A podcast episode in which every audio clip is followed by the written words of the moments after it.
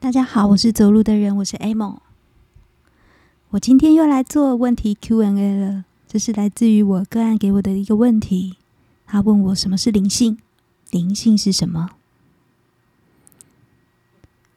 他问我这个问题的那一个当下，其实我突然有点顿住，然后我就连接了造物主。造物主给我看到的一个画面是什么呢？我看到一个人阳历。也不能说阳历昂然于天地之间。看到那个画面的一瞬间啊，我突然、突然、突然完全理解了灵性是什么。灵性是你身为一个存有，你不是只有去认同你的身体、你的心智、你的情绪。你知道如何真正的认同你的灵魂，而且你觉知到如何的去回应你的生命，并且为你的生命负起全然的责任。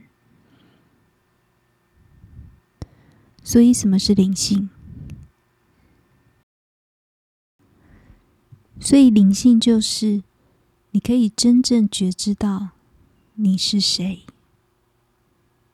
而且你也可以觉知到你要如何回应你的生命。所以，我们就又来到了第二个问题了：灵性的人可以做生意吗？灵性的人为什么不能做生意呢？灵性的人是你会对于自己。所要做的、从事的行为是很有觉知的。你会知道，你今天要做某一些决定，比方说你要挑选某一些产品来贩售，你会知道你挑选的原因是什么。我不会说你一定都会去挑选最贵或最好的。但是你很有可能也会去挑选，因为某一些人，你会感觉到他们可能会更需要其他某一类特殊的产品。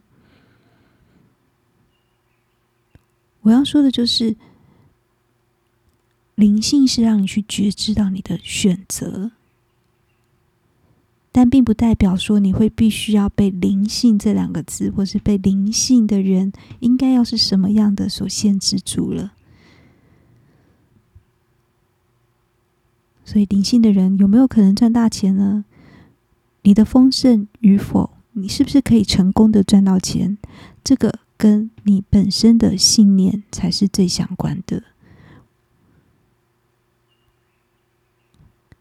所以，如果当我们的信念整理的越，我不能说越干净好了，应该说，当我们对于丰盛啊，或是对于成功啊，或是对于金钱这些的负面性的信念越少，当然你就会更容易去达到你所要的丰盛或是成功。那每一个人其实都会有自己对于成功的定义。我必须说，每一个人的成功都不太一样。有的人会觉得成功，有的人的成功定义真的是非常符合社会期待的。但有的人不是，我有看过有些人的成功，他们可能就是让自己成为自己最好的样子，就这么就这么单纯，让自己成为自己最好的样子。但是他背后，他虽然是一个很单纯的原因，但是不代表他背后不需要努力啊。我也有看过有些人，他的任务，这辈子很重要的任务就是学习真的勇敢。那也是他的成功。那他可能就会有很多很多的机会需要去表示，或去表达，去表现出他的勇敢。所以，真正的问题啊，我常在想，对于灵性真正的问题是：哦，灵性的人可以做什么？做什么？做什么？那个其实。我们真正应该要去思考的是，你要如何把灵性应用到你的真正落实到你的生命之中。你有没有去想过，说你现在在做的每一个决定，是因为你的情绪，还是因为你的惯性，还是你在做的决定是你真的、真的、真的、真的思考过的？我不能，我不能，我不能说那些惯性或者是一些情绪是不好的事物，他们会存在，一定都有他们存在的理由。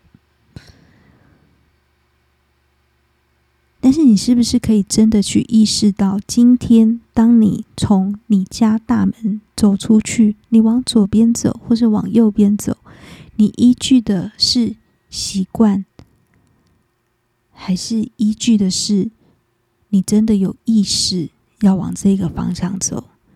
你可以去觉知到，当你在走路的时候，你身边所发生的一切，他们是如何跟你生命，跟你的生命。或是跟你体内的细胞如何去交换那些资讯？你可以觉知到，当你在走路的时候，你是不是都是充满喜悦的？如果你没有任何感觉，那又是为什么？如果你觉得脚步沉重，那又是为什么？如果你的心思一直停留在昨天，或是前天，或是过去所发生的事情，那又是为什么？当你停留在那里的时候，对你又有什么样的好处呢？灵性啊，其实就是让我们可以去很好的去检视这一些事情，检视自己的心念，检视自己的想法，检视自己的感受。我这几天就在想，关于如何把灵性落实在生命中这件事情。嗯，其实我也是会有情绪的。坦白讲，像我，我我是跟人家，我是跟我家人同住，所以我爸爸有时候讲一些话，就很容易踩到我的点。我的点是什么呢？我就特别特别特别不喜欢人家跟我说那种女生就应该瘦瘦的，女生就应该漂漂亮亮的，或者是那一种女生就应该是怎么样怎么样怎么样，就是一种非常非常。制式的女性应该是什么样子的那个部分，或者是框架哦。我爸如果每次跟我讲这种话，那我真是暴怒啊！可是，如果我今天是用很灵性的对待方式哦，如果我今天去连接造物主，我就可以很清楚的看到，哎，我爸在跟我讲这些话的时候，或者是当他无意识在投射这些话出来的时候，他其实在反映的是他内在的恐惧。他在怕什么？我爸他年纪渐长了，他年纪也大了，他有一种时不我与，时不我与的感觉。然后他其实也有很严重的重听。所以，外面世界的流转对他而言都是非常陌生的。对他而言，他就是必须要去紧紧的抓住他所记得的、他所知道的那一切。在他从小到大的过程中，那就是他所学习到的女性应该要有的样子。通常，还有女性应该要是被保护的。当然，那也是他的信念之一。所以，我爸爸他对于女性有很多奇怪的信念，然后在这些这个部分都很踩、很踩我的、很踩我的地雷啊。可是，如果我连接造物主的时候，我真正得到的答案，除了我刚刚的那些解读跟看见之外，我也在学习如何很有耐心的去引导我的父亲，在他，在他。真的重有点重听的状况下，如何不大吼大叫的去传达出真正的、真正的、真正的不要怕呢？我也还在学习这一种不带语言的，或是没有语言的引导跟沟通。如果有所嗯，我觉得之后如果有所在这方面如果有所增长的话，我也会愿意分享一下在这方面的经验。好的，那我们今天大概就先回答到这边。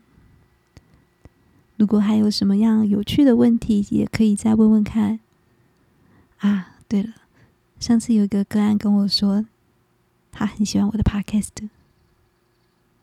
谢谢你们，谢谢你们，真的，我会继续继续录，继续录下去的。